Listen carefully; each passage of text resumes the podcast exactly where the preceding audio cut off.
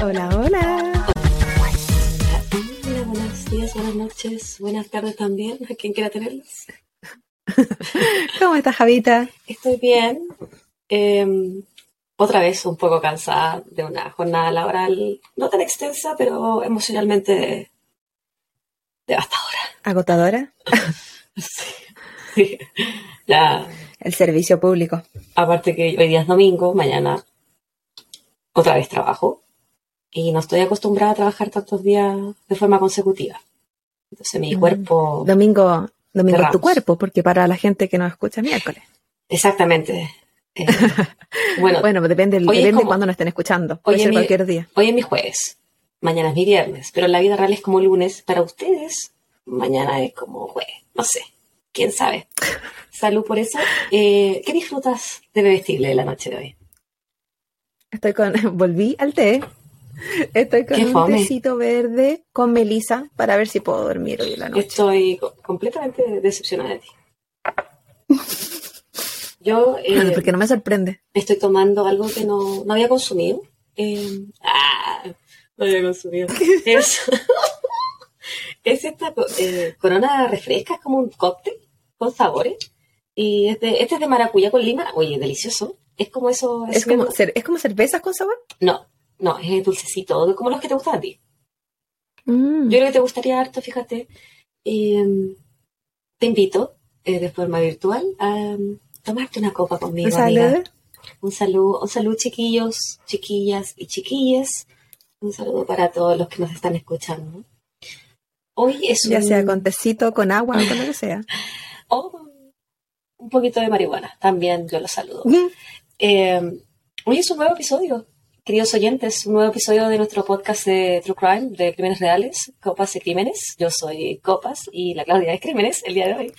No consume copas. Porque soy la Amalia.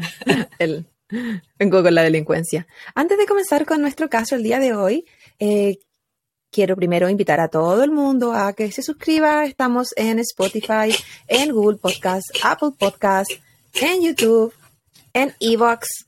Y si nos quieren seguir en nuestras redes sociales, donde estamos constantemente subiendo avances de los videos o de los audios, estamos en Instagram y en Facebook. En todos esos lugares estamos como Copas y Crímenes. O sea, además de vernos, que nos damos cuenta que lo están haciendo y estamos muy contentas, en muchas partes del mundo, todos los días se suma algún país nuevo y eso nos tiene como demasiado eh, como sorprendidas. Y ansiosas, a mí. Una ansiedad. Nivel, nivel Dios. Además de vernos, por favor, suscríbanse y con eso también nos ayudan a nosotros a sentirnos mejor, porque hasta el momento eso nomás es lo que nos ayuda.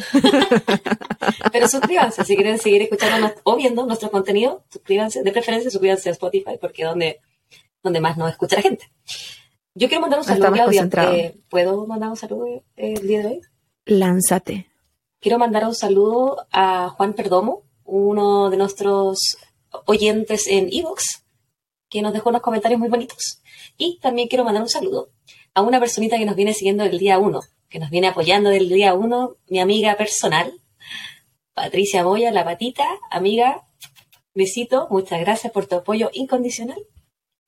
Este Gracias, para ti, Pati. cre- créale un Spotify de tu bebé, por favor, y así nos sigues doblemente. Y que nos En mi tu caso, pololo, y tu mamá, y tu papá, y tu suegro, y todo. Eh, todo el mundo, por favor. En mi caso personal, le quiero enviar un también. También estaba dedicado a las amistades. A, a mi amiga personal, a mi amiga, siempre, a mi amiga de la vida, eh, Daniela Frías. Ah, gracias por los comentarios, gracias por seguirnos, gracias por hacerme reír de las mismas cosas que hemos dicho. Nunca me imaginé que era tan señora hasta que mencionaste lo de las mopas en mi casa. y se agradece que se burlen de que... Siempre señora, nunca el señora. Pero no como el niño señora en el capítulo anterior. Si quieren saber de qué estoy hablando, Por favor, vayan al capítulo anterior. escuchen el capítulo anterior. El niño señora. Y si quieren entender mí. de qué estoy hablando de las mopas, también vayan al Prim- primer al- capítulo. Primer capítulo, sí. al primer- Primer ahí capítulo hablamos de las mopas en la casa. ¿Algún otro saludo, amiga? No, yo creo que estoy bien por hoy. Perfecto. Entonces podemos comenzar con el capítulo del día de hoy. Lánzate, amiga. Me han, di- me han dicho que doy introducciones eternas, pero Diego, prepárate porque esta se viene igual de larga. That's what she said, Michael Scott. Eso no lo dije yo. Salud por la tristeza. Salud, salud, salud, salud. Ok, el caso del día de hoy, ustedes saben que me encanta viajar y lamentablemente en el último tiempo solo viajo con mi mente y hoy me dirijo a Es un un viaje país que emocional, un viaje espiritual, amiga. Claro, no, no sé si está en mi lista de lugares a los que quiero ir, pero eh, definitivamente es un lugar bastante famoso, al menos el país. Hoy día nos dirigimos a Francia. Ca- elegancia, la de Francia. Claro, no- hoy día bebemos con el dedito parado. Específicamente nos dirigimos a Nantes. Nantes es un lugar en Francia, una ciudad más tipo pueblito, bien religiosa, pequeña, familiar, tranquila, donde normalmente no se sabían de crímenes o cosas terribles. Era una ciudad bastante tranquila, donde en general la gente se conocía. Eh, y como decía anteriormente, bastante católica. Entonces el mundo igual gi- giraba un poco, al menos en el tiempo en el que estamos hablando de esta historia, alrededor de la iglesia. No me gusta Específicamente- esa ciudad. No, yo no viviría en ese pueblo. No se sabe, pues, Suena pero demasiado conservador para mí. Salud por Sí, eso. bastante, conse- bastante conservadora. Viene con suplemento, como, no suplemento, ¿cómo se dice? Con ¿Refil? Eso, como abastecimiento.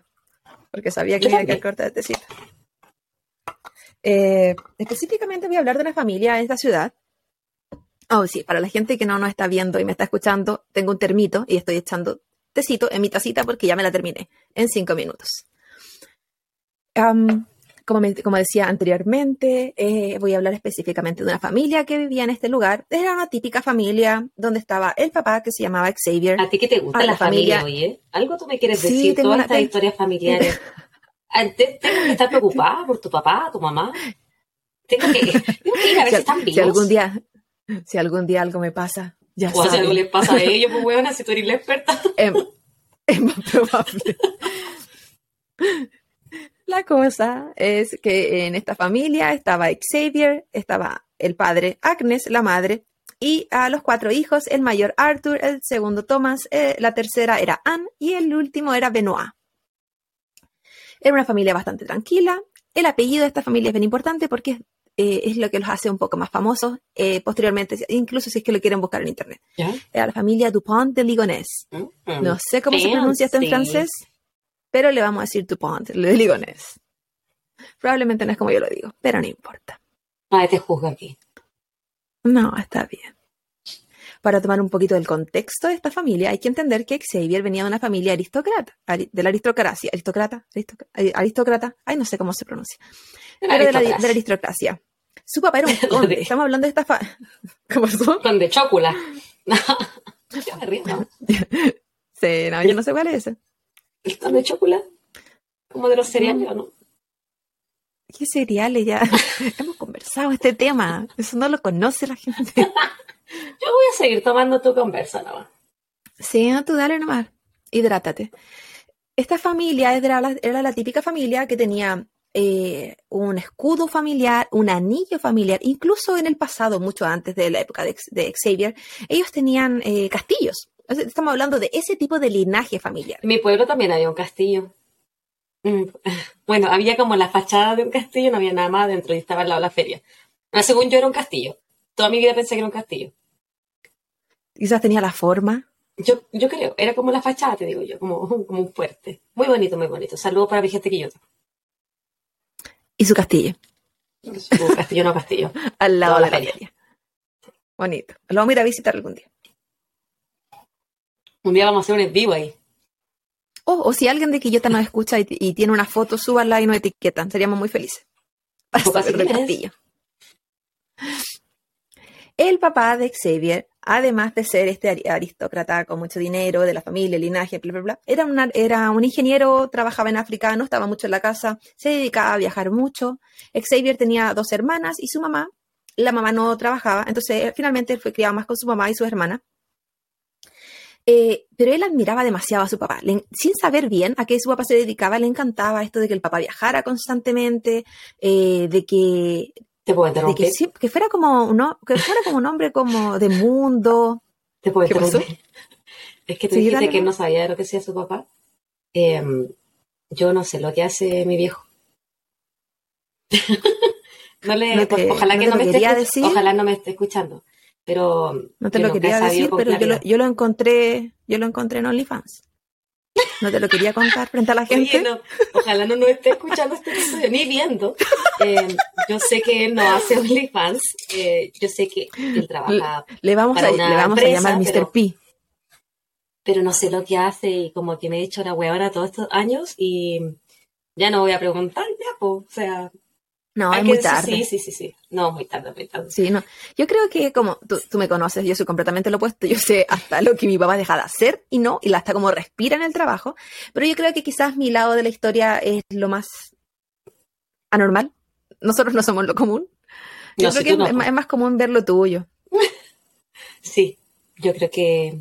Sí. Yo creo que Es más 50-50. normal que la gente reserve su vida la- laboral porque es como la vida laboral no es la vida finalmente. Coméntenos, chiquillos. Parte. ¿Ustedes saben lo que hace su papá? ¿Son Team Harry o ¿Entienden? son Team Claudia? Queremos saber. Saben todo. Queremos saber. Los escuchamos. Continúa, amiga. Entonces, además de esta admiración por su padre, Xavier, si bien él quería ser como él y quería viajar por el mundo y todo, él no era un alumno destacado. Estuvo en buenos colegios y todo, pero él se destacaba más por eh, ser el alumno que era como con este poder del bla bla, Ah, el poder del habla, el poder El del de la convencimiento. Exactamente, era sociable, muy sociable, pero así como que, ay, pucha, que inteligente, así como que el cerebro viene caminando, no necesariamente, pero no, al parecer no lo necesitaba, porque posteriormente entró igualmente a la universidad y a la escuela de negocios que él quería. sí, igual cumplió sus metas. Claro, o sea, al final, ¿qué tanto importa el colegio? Pero No eh, se, nada. se se- Yo no sé sumar ni... se destacaba esto. Debe estar. Y aquí estoy, hablando pura hueá Se en sabe. podcast. Se sabe también. No se sabe. Cuando él tenía cerca de 20 años y estaba en la universidad, conoció a Agnes, la que anteriormente mencioné que era, iba a ser su futura esposa. Ujú. Y era un- unos, un- unos pocos años menor que él, y, eh, pero no duraron mucho porque querían cosas diferentes. Ah. Él quería, él tenía este, este espíritu más aventurero, él quería algo pasajero, él quería viajar, ella quería algo serio. Era otra época donde probablemente estaban pensando que se iban a casar, eh, no sé, posterior a la universidad o ella era joven, ella tenía como 17 años en ese ¿Pero entonces. quién se quiere casar a esa edad? Qué loca, Agnes. Ella nació, ella nació con 55 años. Como yo. Sí, pero tú no te querés ¿Y casar. qué tiene de no, pero ser esposa trofeo igual es seductor. yo, yo perdí el interés de ser una mujer exitosa. Por favor, Sugar, Daddy, where are you? vengan a mí, vengan a mí, vengan a mí. Bueno, sí, a mí no. Fuera del Porque el que venga a mí te va a mantener a ti. Si es Sí, que que tiene que venga, tener que venga. Que nadie lo detenga. Preséntese, por favor. Si quieres saber más sobre Sugar Daddy, tienes que escuchar el capítulo anterior, también hablamos de eso en Sí, profundidad. había harto sugar, sugar, sugar. Harto Sugar y bien en polvo porque estaba bien viejito. Sugar. Dale nomás. La, la cosa es que este amigo no quería nada serio, así que obviamente la relación no funcionó. Y es normal en los 20 que las relaciones no funcionen, a que no la ha pasado. Ah, sí, pero sé que es, es Entonces- tan joven tiempo. Claro, es que si no querían lo mismo, qué mejor que terminar. O sea, ¿para qué seguir con alguien si no quieres lo mismo? Sí. ujú. Él terminó la universidad, se dice que con uno de sus mejores amigos viajó a Estados Unidos y había recorrido en el periodo como de un año 48 de los 50 estados. Él tenía una fascinación con Estados Unidos. Yo creo que tiene que ver con su, porque era un hombre muy ambicioso. Entonces quizás con esa misma ambición y como gente a veces entiende o refleja este, este país tan capitalista como eh, una manera de generar mucho, como generar mucho poder adquisitivo, piensa en Bill Gates, piensa en Trump, en, no sé, plata, plata, dinero, dinero. Entonces quizás para él eso era lo que El significaba. sueño americano, Pero él, él vino- él- eso es lo que él quería. Claro, pero para él eh, su viaje finalmente fue un viaje de placer, no porque no hizo muchos negocios, según el que estaba haciéndolos, pero ninguno en papel. También se dice que la- eh, en este periodo de un año donde él se dedicó a viajar, eh, también estuvo conociendo parte de Francia, la parte como más rural de Francia, y que era un conocedor de muchos lugares de Francia. Bien por él, que haya viajado tanto si es que era verdad. Qué Eran otros tiempos. Estamos hablando del año 90. Ya. Un año después, él vuelve de vuelta a Nantes y se encuentra, bueno, se dio cuenta que echaba de menos a Agnes, que quizás es lo típico de que oh, vuelvo a la ciudad, vuelvo a la estabilidad donde está la que era estable. Porque ya no- ahora ya no quiero ser un loquito, ahora ya no quiero viajar. de la que era estable. Se nota que es tarde, La- sí, Claudia. pues la que- No, pero es que es verdad. Es que él quería estabilidad y quién era su pareja estable. Ella, ¿Quién ella le entregaba lo que en ese momento quería. Sí, uno, sí, yo creo que hay varios como. Porque no era amor, sí. entonces era como conveniencia. Varias. Quizá.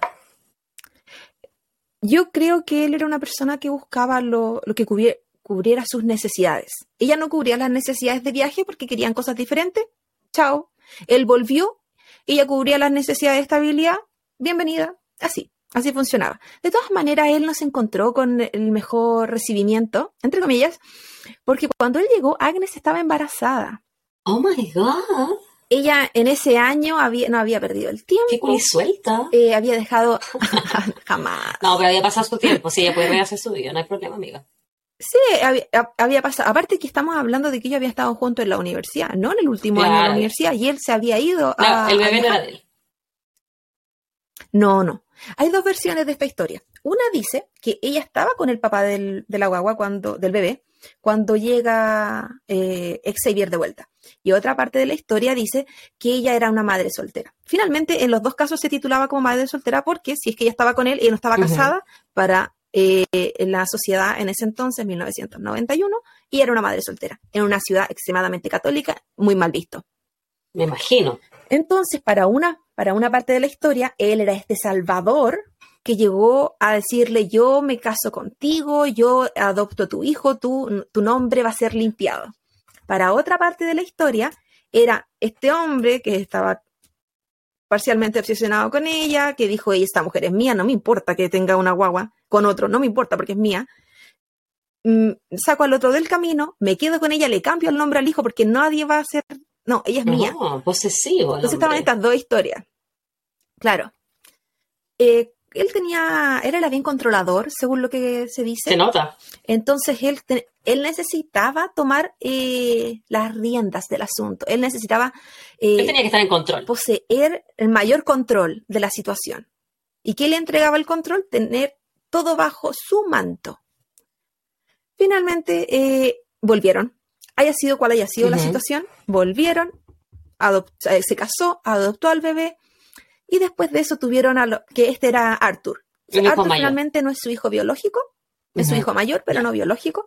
¿Y por qué es importante mencionar que no es su hijo biológico? Porque no entra en el linaje de la, de la No historia. entra en el linaje de los Si condes bien Chocola. él era. Exactamente. Si bien él era, él era Dupont de Ligonés, no era el quien. No sé, ¿qué llevaría si ya no tenían ni castillo? Pero para ellos no era el que mantuviera el linaje. Mm. Cosas de, de gente de que yo no entiendo, porque yo no soy de la aristocracia, claramente. Eh, y eh, luego de eso tuvieron estos otros hijos. Venía Tomás, que vendría siendo su. O Tomás, que vendría siendo su primer hijo para este linaje. Luego tiene a Anne y a Benoit. Benoit no era. Estos hijos. Benoit. Sí, Benoit. Gracias por corregirme. No, está bien porque yo le voy a, probablemente le voy a cambiar el nombre siete veces más en la historia. Se, se sabe. Estos eran, estos niños en el transcurso de la vida eh, crecieron siendo súper buenos niños, educados en escuelas privadas o escuelas católicas, muy talentosos, algunos de ellos se dedicaban activamente a la música, como por ejemplo Arthur y el menor, Benoit, eh, eran bastante atractivos, como dije. eh, en el caso de Anne, ella incluso era modelo de catálogo a los Wow. 16 años.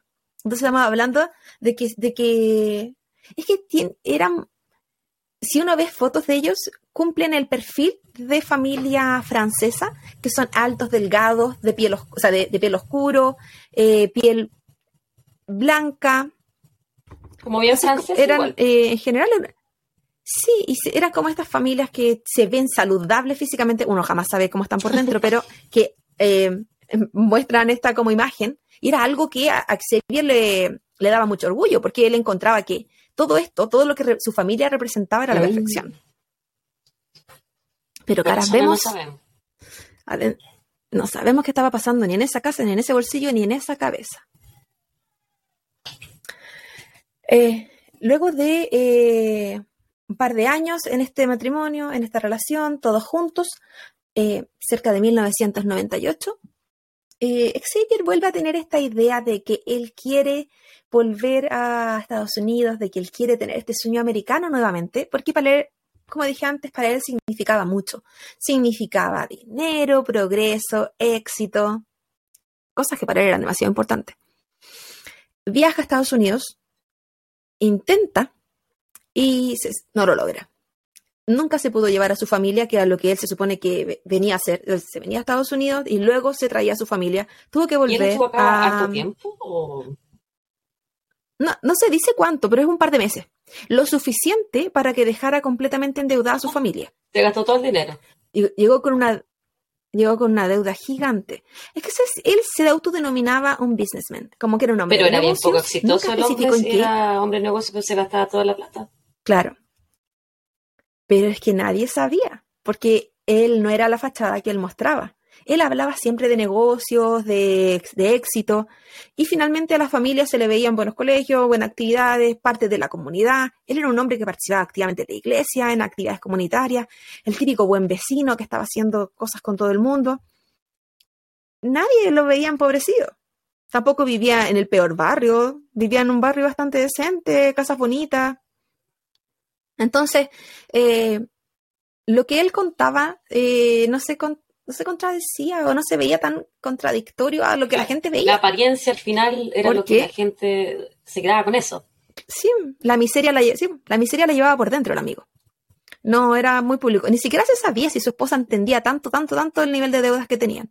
Definitivamente los hijos no. Los hijos no sabían en qué trabajaba el papá tampoco. Como yo. El mismo misterio que él heredó de su padre, claro, eh, sus hijos lo heredaron de él. Poco entendían. Entonces, si él decía tengo que ir a, a China, que no pasó. Pero si él hubiese dicho algo así, ellos hubiesen pensado que era parte de lo que el papá hacía, porque finalmente no tenían idea. Entre el 2001, eh, fueron cerca como de 10 años, de 2001 al 2010, fueron bastantes eh, fracasos continuos de empresa. En algún momento, cerca del 2004, eh, Agnes recibe una herencia de parte de su, de su padre, creo que había fallecido, que fueron cerca de 80 mil euros. Estamos hablando de, del 2000 y tanto, 2004. Sé que esa plata, ese dinero es como más... Más de 100 mil dólares en la y, él invirtió ese dinero en, uh, en estas empresas que él decía que tenía y lo perdió todo. es que él era muy malo en su trabajo. Claro, para ser una persona que había estudiado Pero tú misma dijiste que no era muy, lo que era administración. Entonces no me sorprende que... Al, al parecer, claro. ¿Y él no tenía así como problemas como con el juego, con la droga, que se le iba tanto el dinero? No, no, solo, solamente no sabía administrar. Probablemente era su ambición eterna, porque hay gente que apuesta más, a más, a más, a más, a más. Entonces, a la hora de eh, tener una empresa, yo creo, porque yo no sé administrar tampoco, eh, se necesita ser un poco más eh, programado con ciertas cosas y quizás no apostar eternamente a cosas mayores y mejores. Eh, puede ser un progreso más paulatino. Y probablemente quizás no tenía las herramientas para manejar lo que él quería tener. Esperaba quizás éxitos más rápidos. Entonces puede haber ido por ese, ese camino todo lo que le había pasado. Toda esta situación económica, todos estos problemas, llevaron a, tener, a tener un matrimonio bastante infeliz. Yo hablo de matrimonio porque eh, creo yo que en las parejas cuando uno está mal, los dos están mal porque es una relación.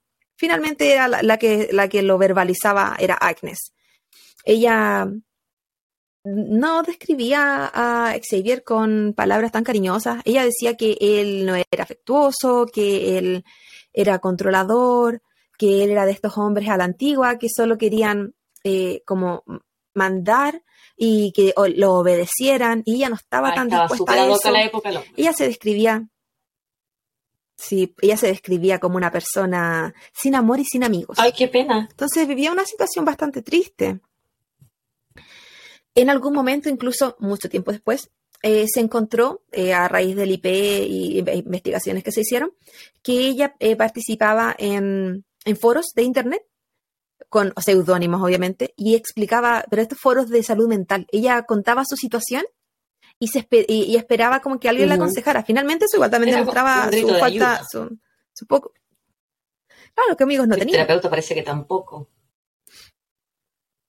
No, es que, bueno, si no tenían dinero, quizás tampoco era. Y estamos hablando de otra sociedad, entonces quizás buscar ayuda hubiese sido como.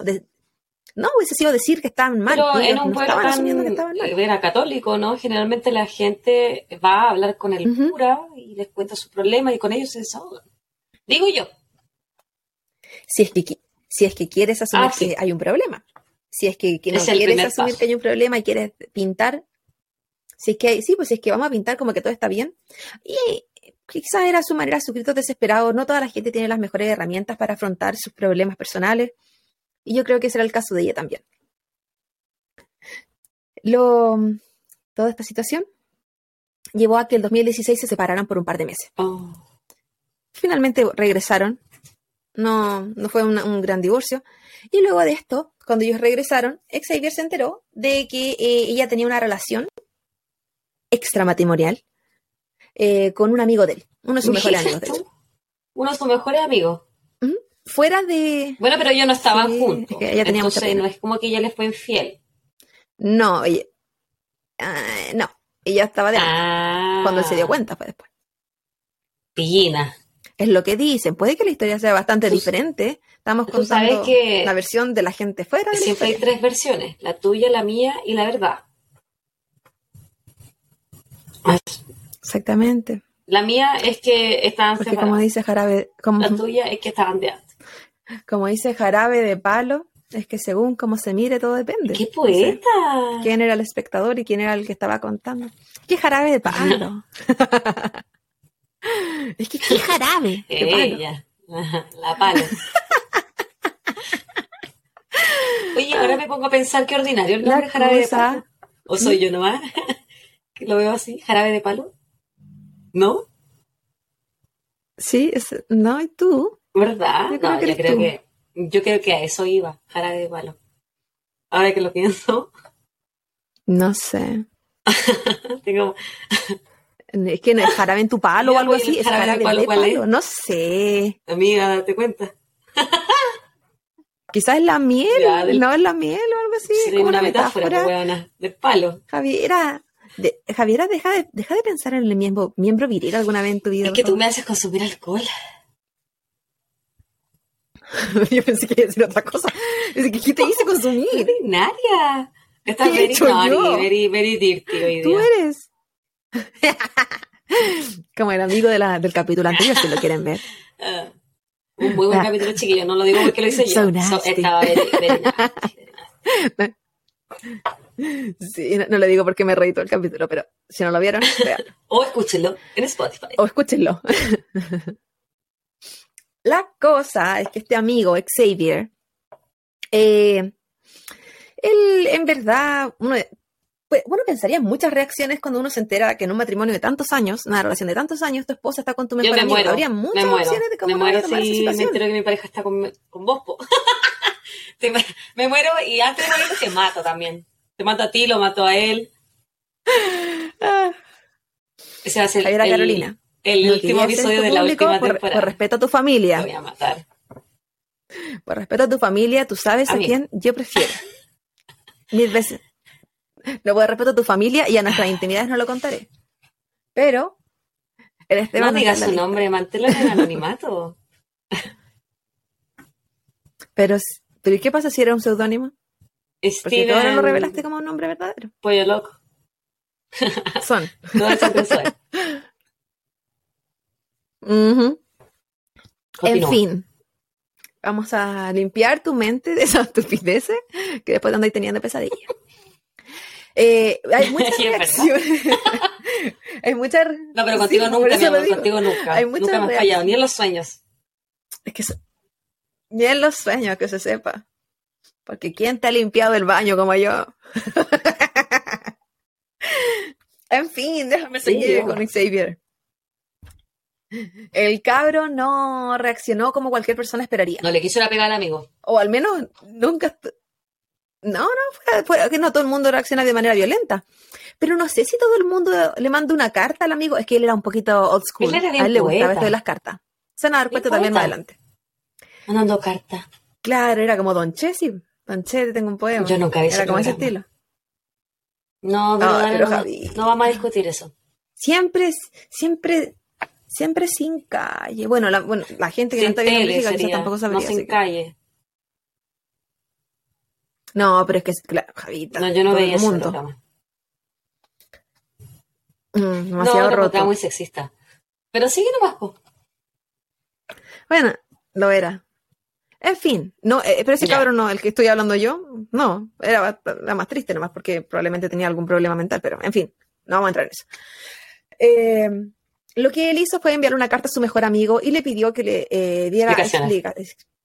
le describiera ex- Explícitamente. sí, no, le pidió que le diera déjame terminar, que le describiera explícitamente cómo fue su eh, relación o cómo estaba haciendo. No le dijo en ningún momento que terminaran, que eso se acababa, no le dijo en ningún momento cómo me hiciste esto, nada de eso. Al contrario, le dijo, cuéntame todo, no tengo ningún problema con que sigas con ella, felices los tres, en verdad eran felices los cuatro, pero hasta ese momento, porque se sabía felices los tres. Y yo lo único Pero que quiero es saber, saber cómo el amigo Por, había intimado con su esposa. ajá, No, ese hombre. Él quería todo. Él es dímelo. psicópata, pervertido. Ay, no. Yo, no, entre menos, eh, La entre menos saber la mejor. teoría- La ignorancia, ignorance is a bliss, dicen acá. Ujú. Ojos que no ven, corazón que no siente, se dice en Y yo vivo acá. Ah, Mm. En fin, la cosa es que a él lo que le interesaba era controlar la situación. Nuevamente, estamos hablando de este controlador, porque ¿qué? El que tiene la información es el que maneja todo. El control, la, la información es poder. Entonces, él quería eso, porque era la única manera de. ¿Qué? ¿Quién sabe qué tenía en su mente? Pero él quería saber todo porque así eh, para él era más, más fácil o poder manejar toda esa situación. Y bueno, no se habla de que si ellos siguieron, no siguieron, terminaron, duraron más, duraron menos, porque no, no se menciona y estamos hablando esto de cerca del año 2000 2006. Ya en el 2011, o sea, pasó el tiempo, cada uno siguió con su vida, las deudas siguieron, lo siguieron ahorcando a mi amigo. Y en el 2011 se sabe de una carta que él le ah, manda a su amante. tenía un amante. Estamos hablando, por eso dije Felices los cuatro. eso dije felices los cuatro. Pero no se habla de si fueron al mismo tiempo, no se menciona cuánto tiempo estuvo con ella, solo se habla de una amante a la que él le envía una El carta hombre en las 2011. cartas. En esta carta, ah, sí, el poeta, eh, vamos a llamarle Neruda. en, el, en esta carta le dice que cuánto la quiere, cuánto la ama, que es la mujer más importante para él, pero le pide dinero. Le pide 25 mil euros porque él necesitaba esto para poder saldar deudas. Él le explica que ya no puede más con su depresión, que ya no puede más con sus crisis de pánico, que él no entiende, él no cree que haya un hombre en la tierra que esté sufriendo Ay, tanto como él Por porque él no puede dormir, él no, eh, él no sabe lo que era dormir en la noche, por mantener a su familia de la manera que él la mantenía. Que él solo le deseaba cosas buenas y solo quería cosas buenas para su esposa, incluso se la nombraba, bueno, la amante sabía que existía. Y él también, al parecer no mentía de que tenía una buena relación, bueno, cordial relación con su esposa. Pero le pedía por favor dinero. En algunas partes se tomó esto como estos correos como amenazantes, así como dame tu ayuda o dame tu ayuda, pero la amiga no se dio. Inteligente. La, la amante del chiquillo mm, no, no se sabe si porque no tenía dinero o porque simplemente no le interesó, pero no, no, no llegó ese dinero. Y el, el amigo Xavier siguió, pero es como el- esa carta sirvió para entender cómo él mismo se describía en su situación de, claro. de crisis máxima mental, monetaria y todo. Él estaba finalmente Él veía su asumiéndole vida a de esa manera, finalmente que estaba en la miseria. Claro, porque él no tuvo eh, tapujos, él no tuvo vergüenza, él no, sincero. no, él no tuvo ningún problema en el pasado con pedir, no, con pedir dinero a los amigos. Él dejó amigos en deudas inmensas a Es los que que, nunca le pagó, porque como dije antes, tenía el poder de el, el bla bla. Y él pedía, y no pedía poquito. Y le prestaban y no devolvía. Y era muy, es que él tiene que haber tenido un poder muy, muy especial, porque los amigos, a pesar de haber quedado muy endeudados, claro, ellos seguían siendo amigos. Y ya está bien, si, si me cagáis con plata en volada no es lo más importante y podemos seguir siendo amigas, pero no sé si es que la amistad va a seguir así como tan, como si me dejaste en la ruina. Como, no sé. No, no, no, no digo que la plata sea lo importante, pero siento que ahí no hay ni respeto, ni empatía, ni, uno no vive ni del aire interesa tu bienestar, porque es, es tu bienestar por sobre el mío.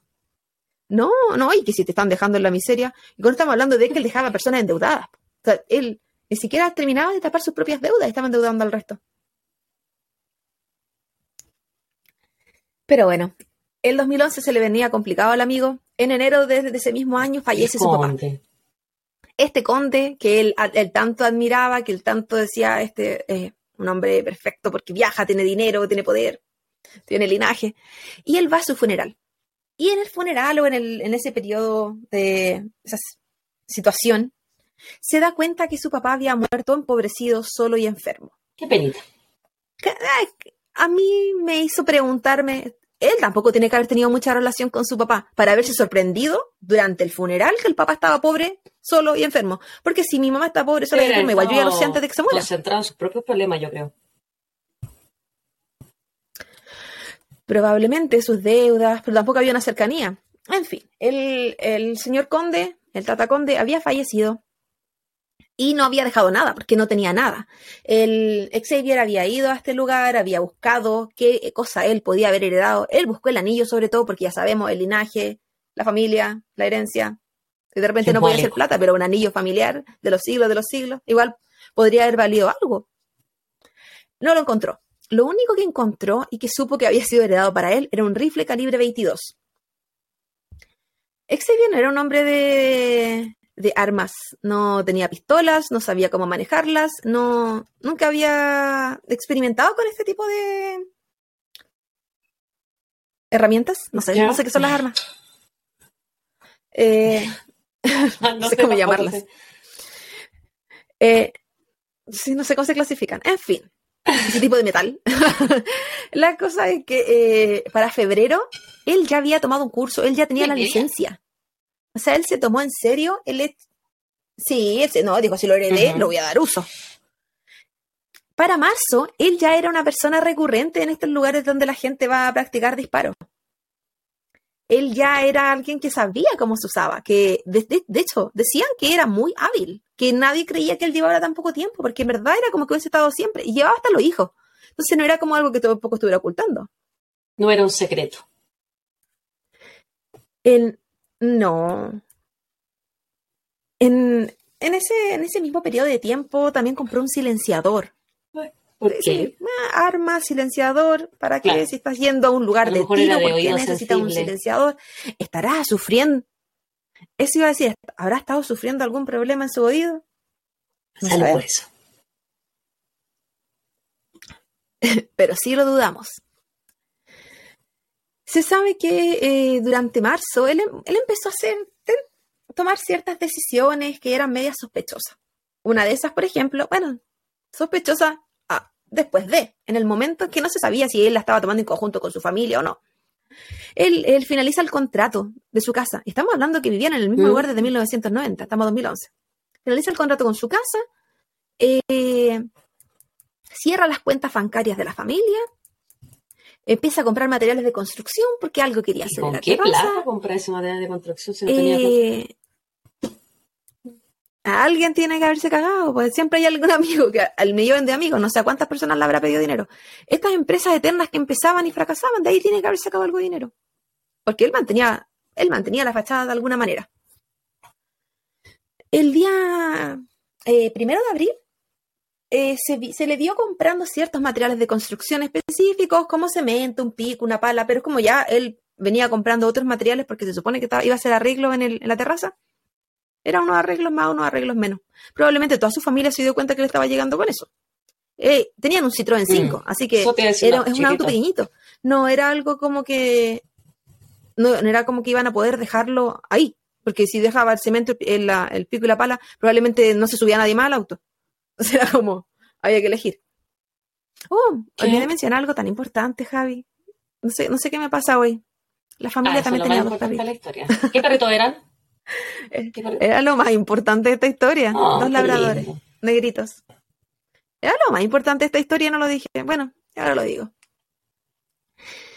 Eh, ahora que estaba pensando en el espacio del auto, me acordé de ellos. El, esto fue el primero de abril, que fue día viernes, se le vio comprando estos materiales de construcción, y el día 3 de abril, que cae día domingo del 2011, él sale con su familia, van a cenar, van todos menos eh, Tomás, porque estaba en la universidad. Si bien él no era el mayor, él era el que estaba como quedándose en la universidad. Los otros estaban eh, o en el colegio o en el caso de Arthur, que estaba como en un conservatorio de música o en una escuela de música católica, algo así. Él estaba cerca en la casa. era, era, diferente. exactamente, fueron todos a, a, cenar y después fueron todos al cine. Y era una salida familiar. No se habla, se sabe que habían hartos problemas económicos, pero no se hablaba de que esto fuera una actividad anormal o normal pero probablemente si era... Así como una última cena, una despedida. Eso fue una noche más. ¿Estamos anticipando algo? Sí. Xavier alias el Judas. Al día siguiente los niños no asistieron a clase. Lo que también era raro, porque habíamos hablado de que eran niños bien responsables.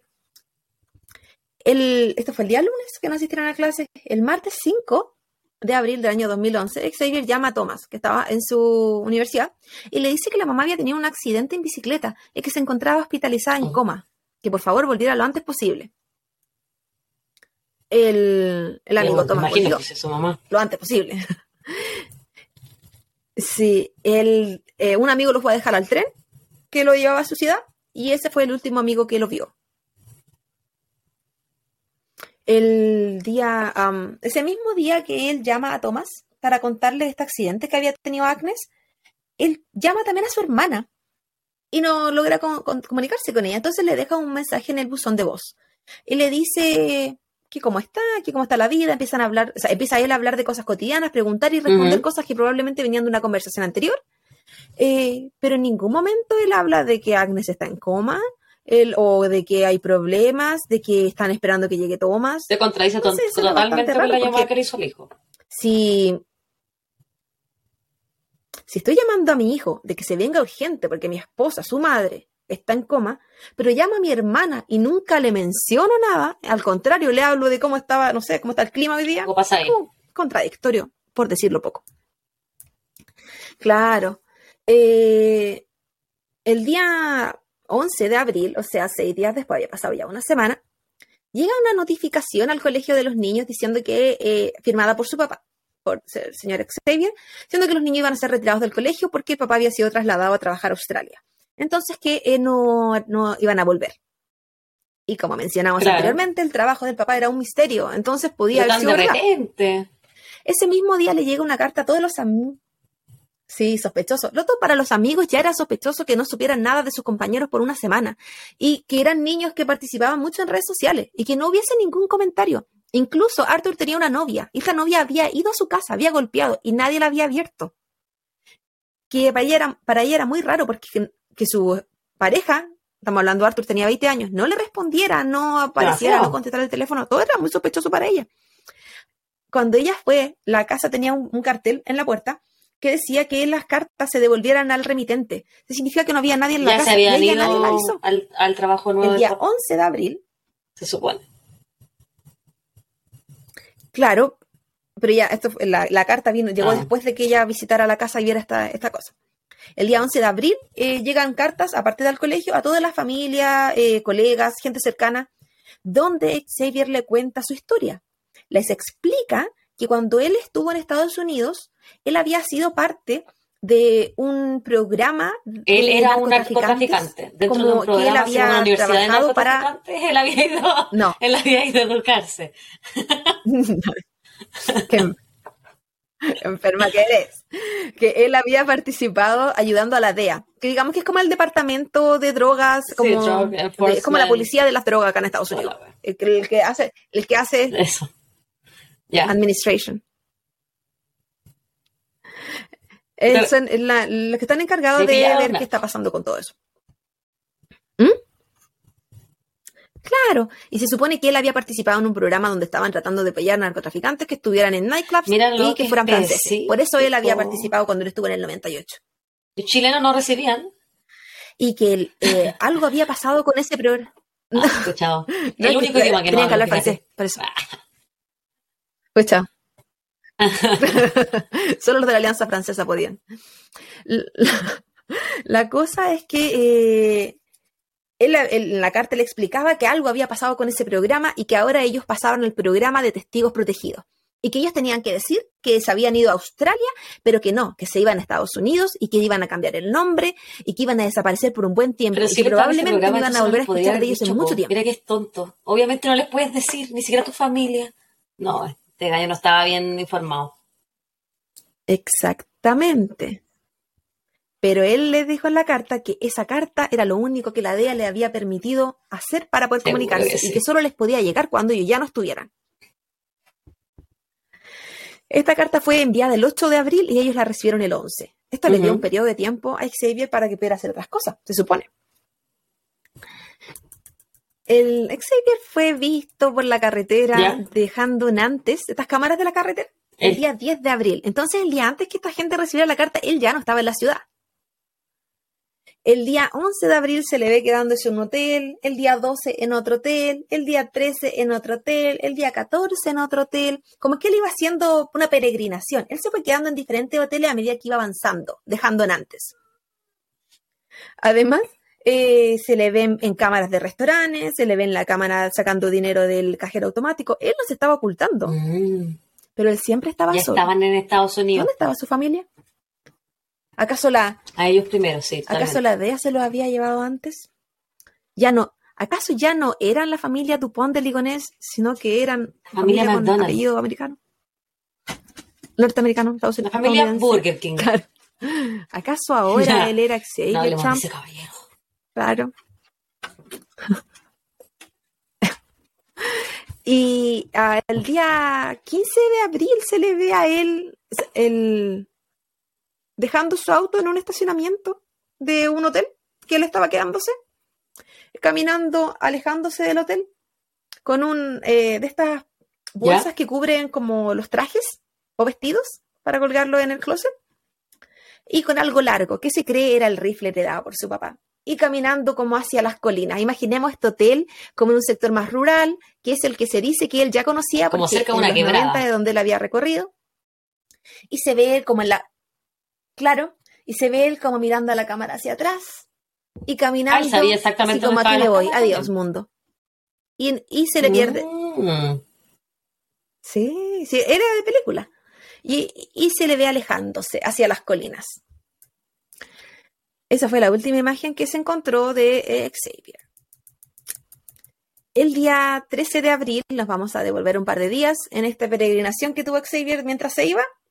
Al mismo tiempo, una vecina amiga de la familia encontró muy rara que esa casa tuviera las cortinas cerradas. Y encontró muy raro que tuviera este cartel diciendo que le devolvieran las cartas al, al remitente. Claro, que decía, ellos nunca, ni siquiera cuando se van de vacaciones cierran las cortinas. Ah, Era de ya. estas como persianas de madera. Se llama, acá se llama Era como las persianas regulares. Entonces, por dentro, claro que las. Esas mismas. Esas las mismas que eh, por dentro ellos tenían cortinas que le pudiera cubrir, pero por fuera no. Entonces ella llama a la policía porque encuentra que esto no es normal. Y además había como una cierta como duda de parte de la familia. Esto de la DEA. Sí, y todo eso, también porque, podría claro, podría haber sido un secuestrador mandando eso. Podría haber sido un tercero. Eh, y les pareció muy raro. Entonces lo que hacen es eh, llaman a la policía. La llaman una vez, la llaman dos veces. Cerca del día 15 la policía va una vez, tienen que llamar a un cerrajero, la casa estaba vacía, van el 16, el 17, el 18, el 19. Van así un par de días hasta eh, revisando, encuentran una casa vacía, sin sábanas, limpia, eh, los cuadros sin fotos. Encuentran una Sin casa nada. común y corriente, sin ropa en el armario, pero así, Abandonada. o sea, como una casa que dejaron. Una casa sin nada. Prácticamente, pero con mueble. El día 20, eh, es algo que le parecía pareció muy raro a la vecina porque dijo, ¿y cómo esta familia se va a llevar todo esto Claro, en su Citroën pequeño. 5? Los cuatro hijos, el matrimonio, los dos perros y las maletas de todos. Y la cuestión era nada de estos autos de payaso, que, que entran 100 personas. Era imposible, decía ella. Y no, y solamente lo vieron a él poniendo cosas en el auto como semana anteriormente. No, anterior a esta, no lo habían visto, ah, no habían visto en ninguna otra participación. Entonces era bastante sospechoso. Eh, la policía el día 21 de abril decide dar una conferencia de prensa porque quieren informarle a la comunidad francesa de que están haciendo investigación, de que ellos también piensan que hay algo que no está, que no está bien, que ellos que iban que habían encontrado esta carta también, que había algo aquí. Y la policía en ese momento ya sabía por las cámaras de seguridad que Xavier estaba en alguna parte y que se había ido. Entonces él pasaba a ser el principal sospechoso y fugitivo. Y en ese momento incluso ya se había alertado al Interpol, porque necesitaban que estuvieran las barreras, eh, la, la frontera, las barreras, la frontera atenta. Él, sí, bueno, servía de mucho, pero lo habían intentado. El día, ese día, mientras estaba haciendo esa conferencia de prensa, la policía recibió una llamada porque había otro grupo de policías trabajando en la casa. Y resulta que la policía que estaba en la casa había encontrado algo en la terraza. Dígase terraza, supuestamente. Dígase de la terraza este espacio que es como eh, una terraza, pero que no está, directamente pegada al piso, sino que tiene un espacio entre el piso del patio y la salida de la casa. Está, como, como, un, como una especie de balcón, pero un poco más largo. Entre este espacio, eh, digamos, como que había que meterse debajo cavaron, cavaron, cavaron, cavaron y mm. encontraron los cuerpos de toda la familia Dupont de Ligonés, menos Xavier. Ahí se encontraba Agnes, Thomas, Arthur, Anne, Benoit y los dos caninos. Estos cuerpos se encontraban, los perritos, estos cuerpos se encontraban envueltos en sábanas, en eh, Además de las sábanas estaba eh, una bolsa de basura. Con ellos se encontraron velas y signos religiosos. Se dice que es porque le quisieron dar como una cristiana sepultura, basado en las creencias. Eh, los cuerpos se encontraban separados, al parecer, con el primer grupo que había muerto y el segundo, el segundo que había sido solo Tomás, como eh, dije anteriormente, que había llegado días después. La data de muerte es el día de la cena, tal cual como Judas, el amigo, y traicionó a su familia luego de darles de comer. Se dice y los llevó al cine. claro, por eso se por eso se creía que su peregrinación era como su despedida personal, como que él, como esta gente que a las familias las mata y después se suicidan y que había querido ir por todos los lugares que a él le habían gustado y le habían hecho felices finalmente y se iba a matar. Esa era la teoría del caso. Se descubre además que en los cuerpos de toda su familia, menos Agnes y los perritos, eh, había altas dosis de eh, drogas para dormir. Los cuerpos se, los cuerpos se encontraban en pijamas, entonces eh, se sabía que habían sido dopados mientras dormían y luego habían los había matado con dos disparos en la cabeza a cada uno, con su arma rifle calibre 22 con su silenciador. Agnes fue la única persona que no tuve, no, tenía somnífero en el cuerpo, pero se encontró, ella dormía con una máquina para la apnea, para poder respirar durante la noche. Eh, y se encontró que esta, marca, esta máquina había sido apagada a las 3 de la mañana del día 4 eh, eh, de abril en la madrugada, o sea, digamos el 3 de la noche, oh. y que posiblemente luego de eso fueron sus disparos en la cabeza. Y los perritos también. De la misma manera fue muerto su hijo Tomás, mm. que probablemente estaba a la espera de ir a la clínica, me imagino, para ir a ver a su mamá que estaba en coma.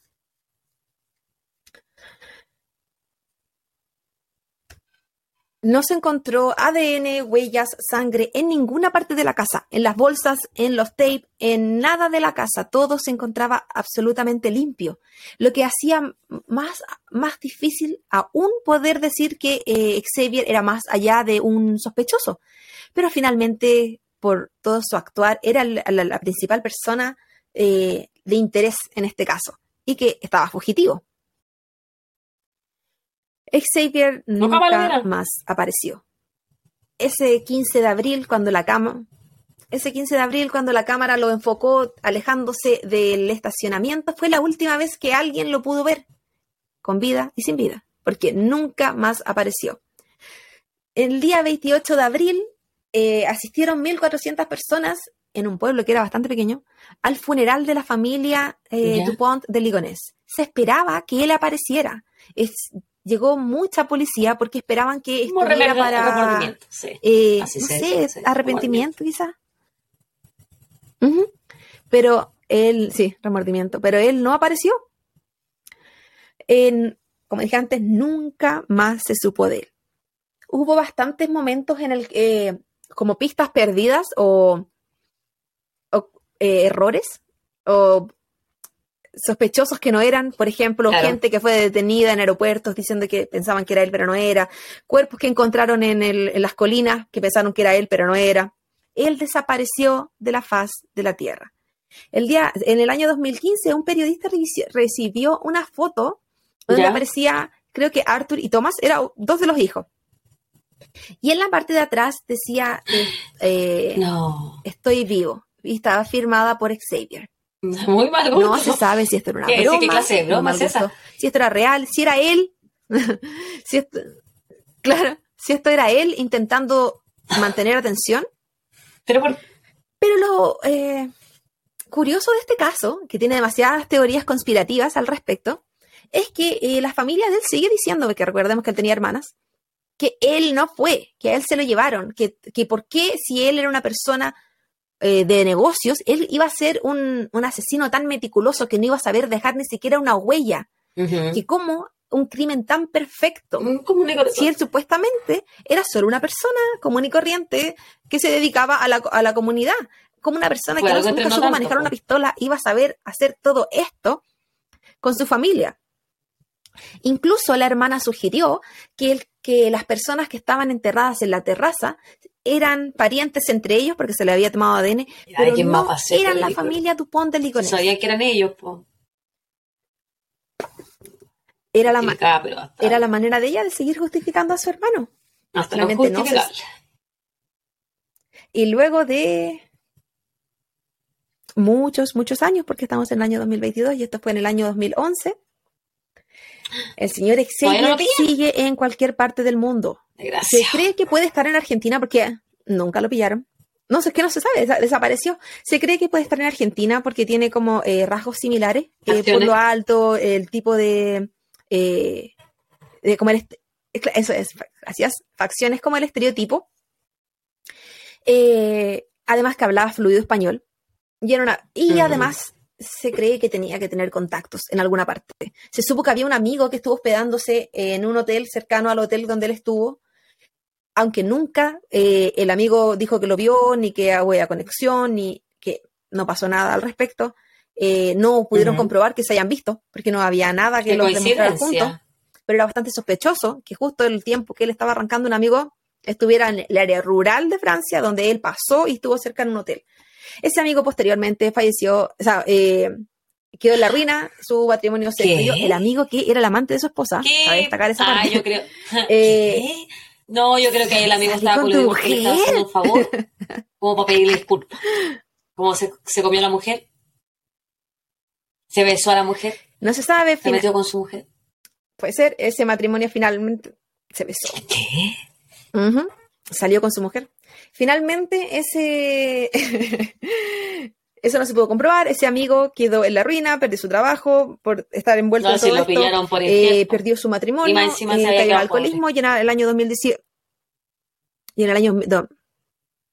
Además, y en el año 2018 se suicidó.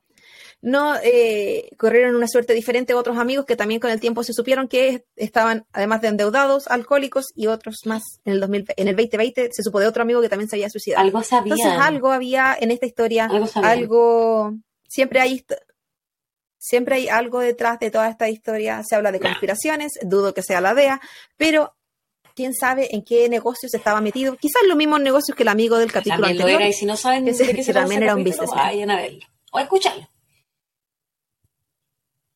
Vayan a escucharlo. Y ese era el capítulo del día de hoy, un caso inconcluso, triste, de una familia Obsesivo, y de un hombre psicópata controlador que se salió con la suya. Es- Dicen que el crimen Bueno, mira, perfecto si no existe, existe, este está bien amigo, ¿dónde cercano a, hacer el crimen perfecto. Yo creo que, obviamente, tiene que haberlos matado él. A su pobre familia. Lo mismo pienso. Y, es un desgraciado, es sociópata y. Quizá nunca lo encuentren. eso es lo si hayan pasado 11 años y todavía no tienen pistas de él.